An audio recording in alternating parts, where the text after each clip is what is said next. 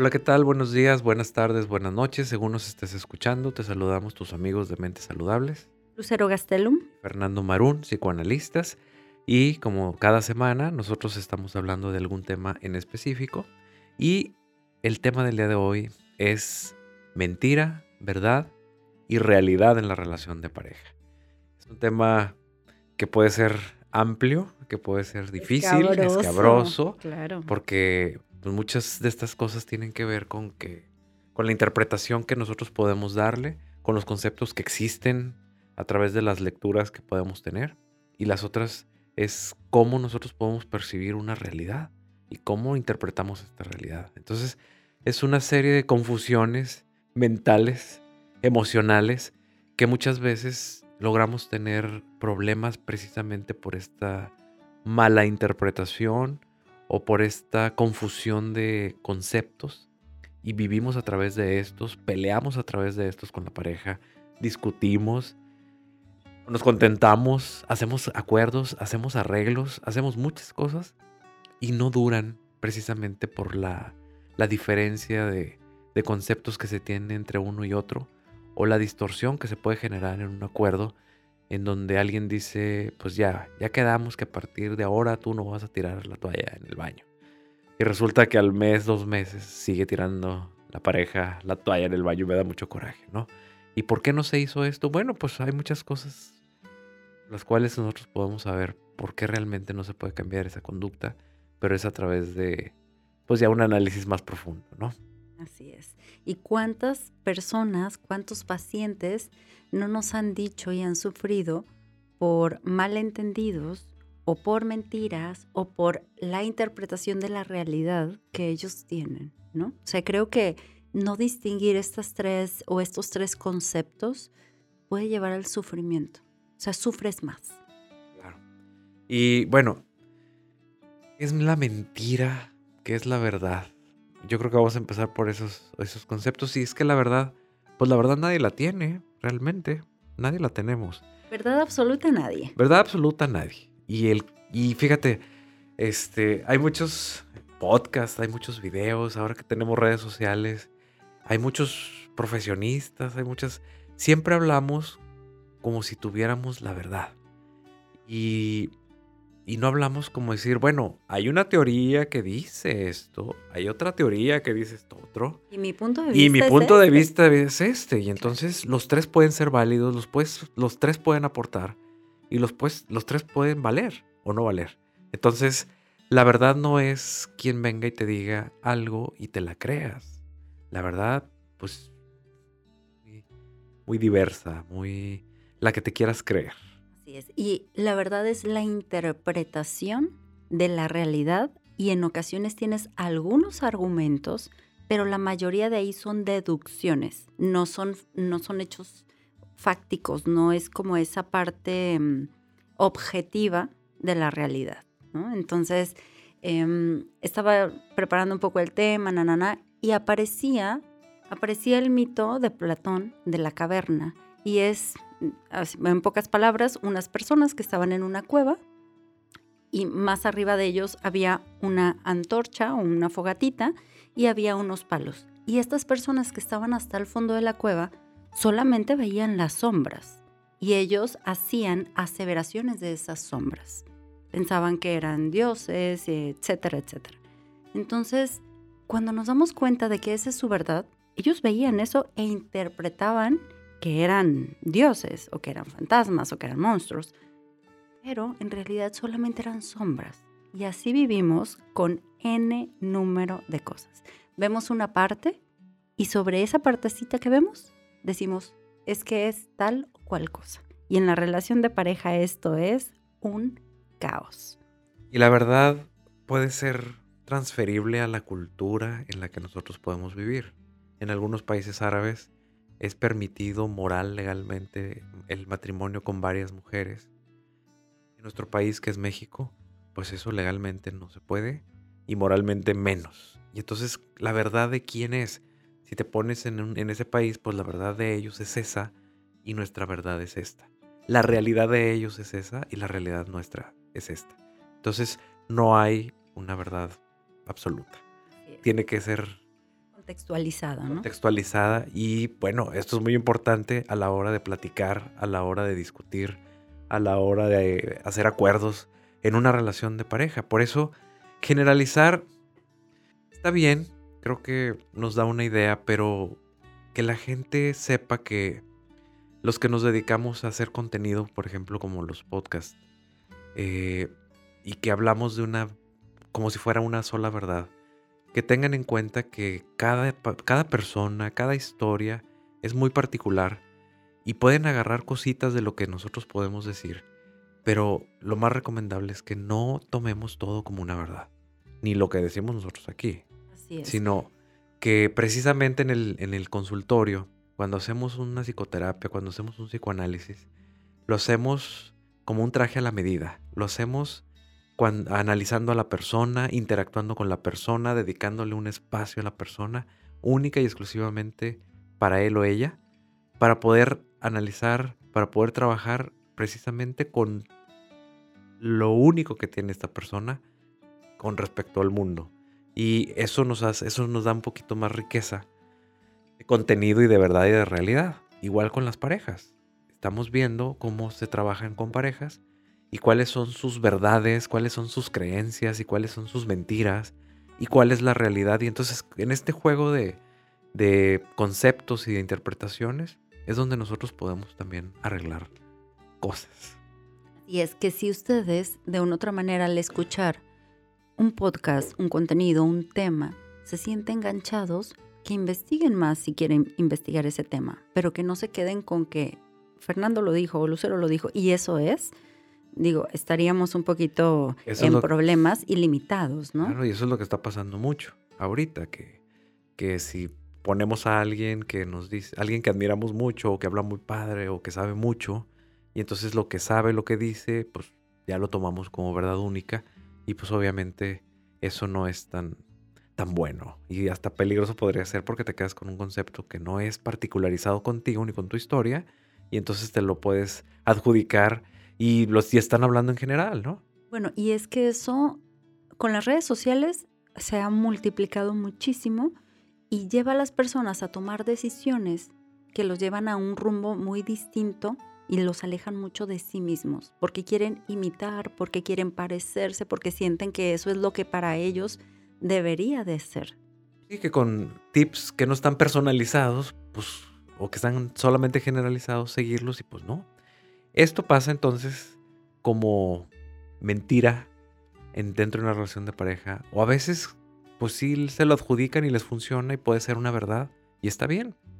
Pero ya cuando trabajamos en, en un, en, una, en un consultorio, en una relación de pareja, eh, estas verdades y estas mentiras que traen ambas partes, nosotros las vamos a aterrizar junto con lo que es la realidad.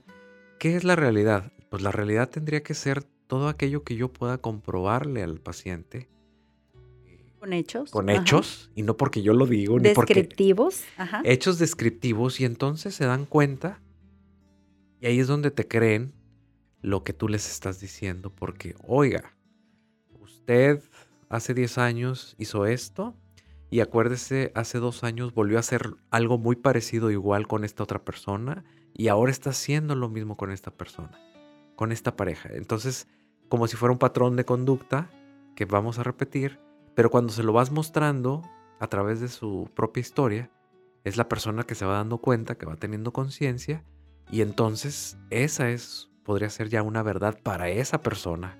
Y ahí- aquí entraríamos y me recuerda mucho una frase que, que tú escribiste, que tiene que ver, y que probablemente la tomaste de tu experiencia, de lo que has leído y demás, pero que tiene que ver con las mentiras que nos echamos, ¿no? Y que muchas de las cosas, y que mu- muchas veces las mujeres somos las que nos mentimos mucho a nosotras mismas, ¿no? Entonces, Las mujeres también engañan, principalmente ellas mismas. y es, y es, y es Pero tiene un contexto, no es... Sí, pero es qué mentiras nos echamos a nosotros mismos y que dejamos de ver todos estos patrones de los que tú estás hablando. Es decir, en el ver o en el vivir en el día a día, hay muchas ocasiones en donde nos mentimos porque a veces la realidad no la toleramos. Decimos, no quiero saber, es que no quiero saber, mejor me invento esto. Ok, obviamente lo que Pero- les estoy diciendo no es voluntario, no es como que tú te lo piensas. Aparece da, automáticamente en tu mente porque así funciona. Entonces, es qué tanto te has mentido para llegar a donde estás. Claro, ¿y qué tanto te sirvió el mentirte o el cerrar los ojos para no poder ver la realidad porque es demasiado dolorosa o demasiado peligrosa en la relación de pareja para que pueda, pues vas a perder muchas cosas o pudieras perder muchas cosas. Pudieras perder a tu relación de pareja de muchos años, pudieras perder tu noviazgo, pudieras perder tu matrimonio, pudieras perder una familia, pudieras perder muchas cosas y obviamente que eso es algo muy fuerte. ¿no? Porque pues, realmente le echamos muchas ganas a muchas cosas y resulta que de un día para otro se puede derrumbar todo esto. Psicológicamente es Intolerable. intolerante y entonces un mecanismo de defensa es mejor niego, mejor cierro, mejor no veo, porque ahorita no estoy para entrarle a estas cosas. Bueno, y ese es mentirse a uno mismo. Aquí la parte compleja es mentirle al otro. Y yo creo que ahí tú me, tú me explicarás más extensamente en las relaciones de pareja con los pacientes que tú tienes, cómo es que se meten en problemas cuando un miembro de la pareja le miente al otro y es descubierto. ¿Qué, qué es lo que pasa? ¿Por qué es difícil?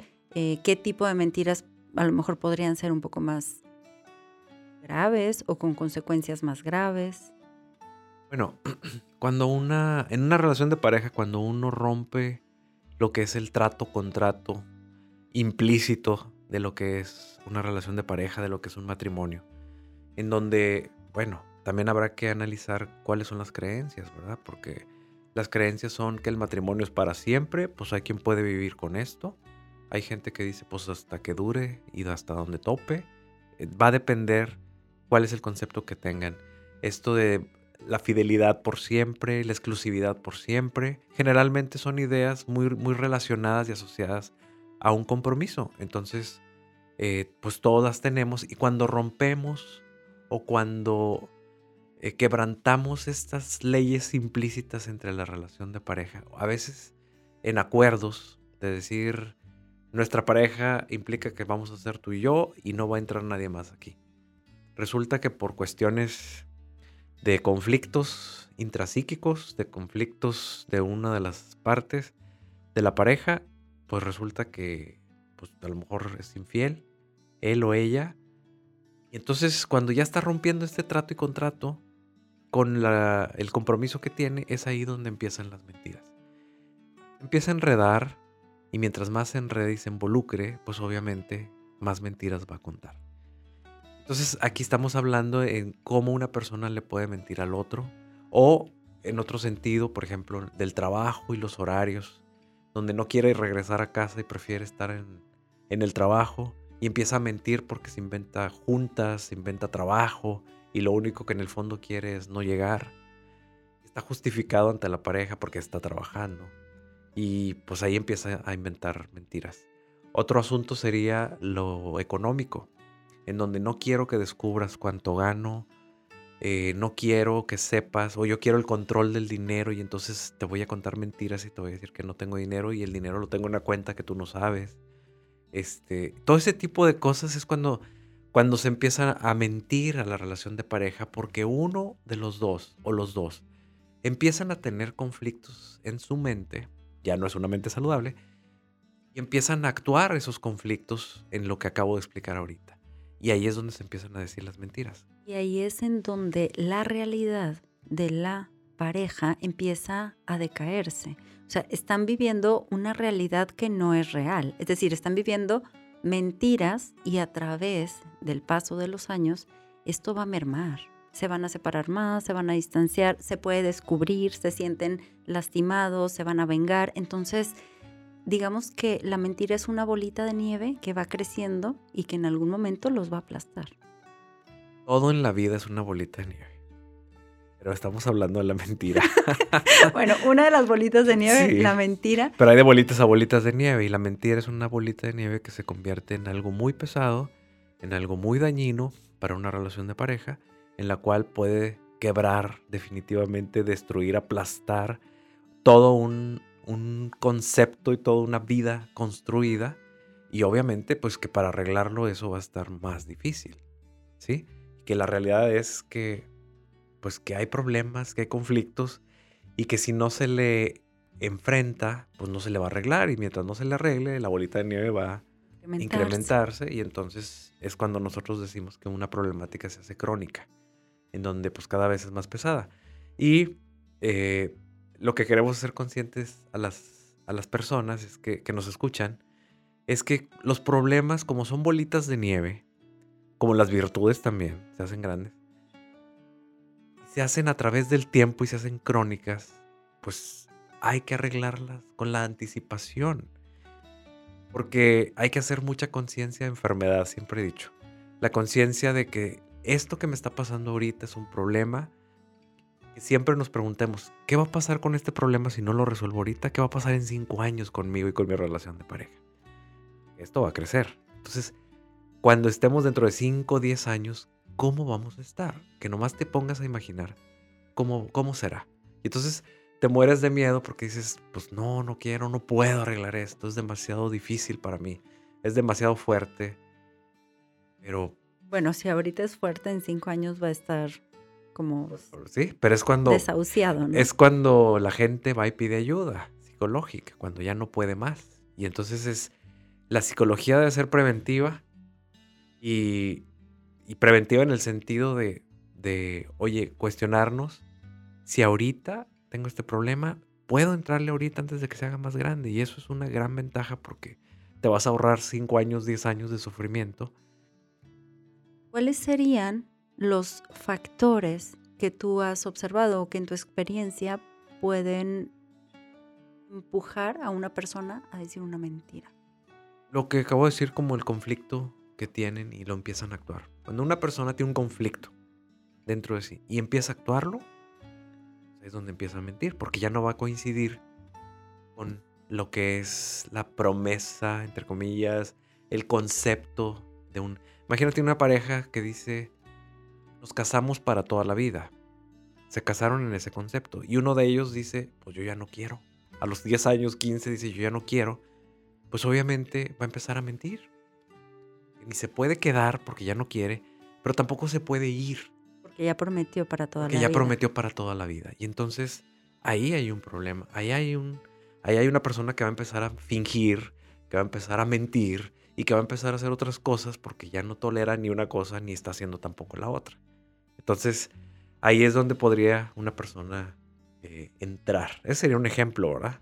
Bueno, entonces todo aquello a lo que le quieras sacar la vuelta por una mentira tiene implícito que hay un conflicto y que no lo puedes o quieres. Y puedes porque a veces quisiéramos enfrentarlo y nuestra mente no nos va a dar 100% y nos vamos a sentir a lo mejor más angustiados. A lo mejor no quieres por lo que pueda ocurrir si tú hablas.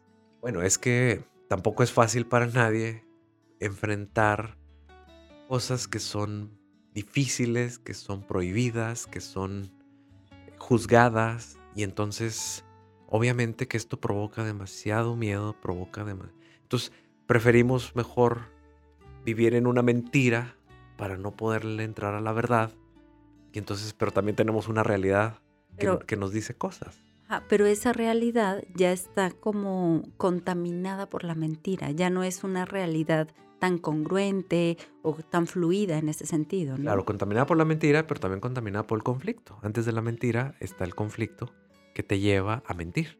Y entonces esta realidad pues ya está distorsionada, por decirlo de alguna manera, y así se va viviendo hasta que la bola de nieve viene y aplasta y o te descubren, o te cansas y explotas un día, o sea, hasta que un día ya no puedes más, o hasta que te deprimes y tocas fondo, y hay gente que toca fondo y no entiende, pues todavía le falta más, comer tierra y bueno, son cosas muy difíciles, ¿no? Muy, muy dolorosas, muy humanas también.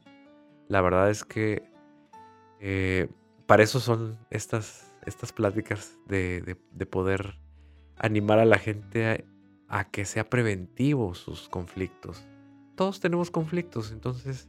Nada más no dejes que se haga tan grande, porque si se hace más grande, va a llegar el momento en donde ya no vas a poder hacer nada. Claro, y que sepas que existen soluciones y lugares y personas como los psicoanalistas que te podemos escuchar y que podemos escuchar sin juzgar y, que busques ayuda porque definitivamente eh, también da miedo eh, buscar una persona que me escuche, una persona desconocida a quien le voy a contar mi intimidad, pues obviamente que esto también da, da mucha angustia, ¿no? Entonces, son las problemáticas que la mente nos pone, que se reflejan en la relación de pareja y la realidad de una relación de pareja, pues está manchada por las mentiras, está aliviada por las verdades también, porque hay parejas que en muchos aspectos tienen muchas verdades y funcionan muy bien.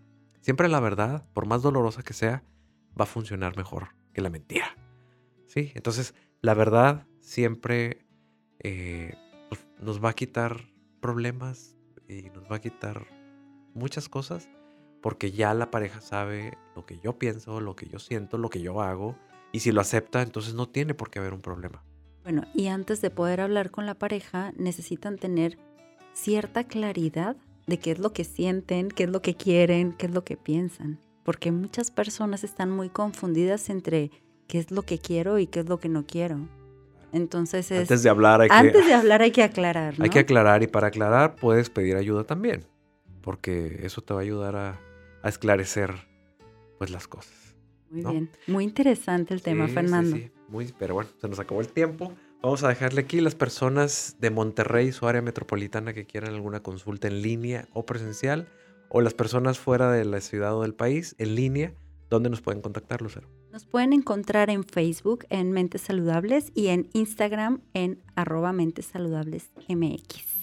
Muy bien, pues muchas gracias. Un placer. Hasta pronto. Hasta pronto.